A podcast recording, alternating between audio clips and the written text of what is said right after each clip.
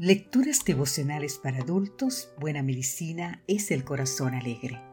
Cortesía del Departamento de Comunicaciones de la Iglesia Dentista del Séptimo Día Gascue en Santo Domingo, capital de la República Dominicana.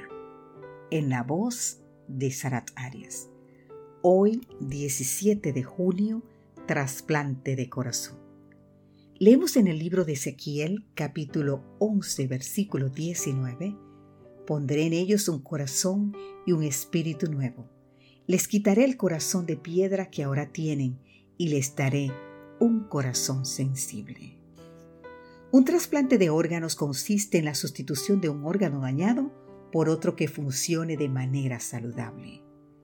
La técnica fue implementada exitosamente por primera vez en el 1954 por el equipo médico de Peter Bent Behand del Hospital de Boston en Estados Unidos.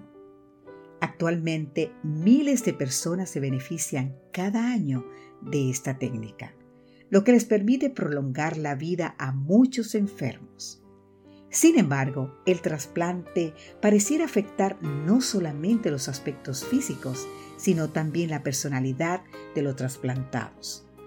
Especialmente aquellos que han sido trasplantados del corazón han notado cambios importantes en sus actitudes, su conducta, sus preferencias en la comida, la música, el arte e incluso sus apetencias sexuales.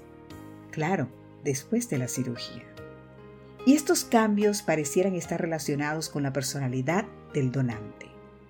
Los investigadores Paul Pearsall de la Universidad de Miami, Gary Swazzard y Linda Rusek de la Universidad de Arizona, con el objetivo de evaluar si los cambios de personalidad coincidían con la historia de los donantes, entrevistaron minuciosamente a 10 personas que habían recibido un trasplante de corazón. Aunque algunos de los cambios en los trasplantados podían estar influenciados por el conocimiento de las características del donante, en muchos casos las coincidencias fueron incomprensibles. Para explicar este fenómeno, los investigadores propusieron la teoría de la memoria celular, que sostiene que cada célula del organismo alberga la información de nuestra personalidad, la que podría ser traspasada junto con el órgano donado dando una explicación sobre tales paralelismos.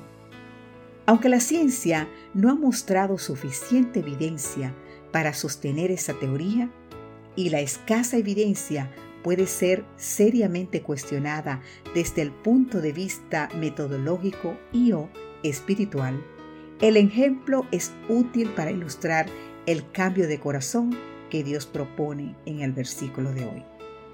Pondré en ellos un corazón y un espíritu nuevo. Les quitaré el corazón de piedra que ahora tienen y les daré un corazón sensible. Nuestro corazón duro, egoísta e insensible a las necesidades ajenas, necesita ser cambiado por uno mejor.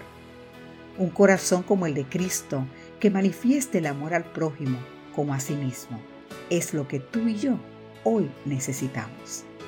La cirugía es gratuita e inmediata si aceptamos la intervención divina. Y los cambios se verán reflejados en nuestra personalidad, nuestra conducta, nuestros pensamientos y nuestras acciones serán desinteresadas y llenas de amor, tales como las de Jesús.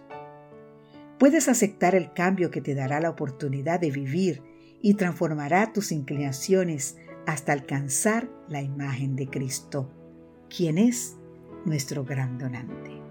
Que Dios hoy te bendiga.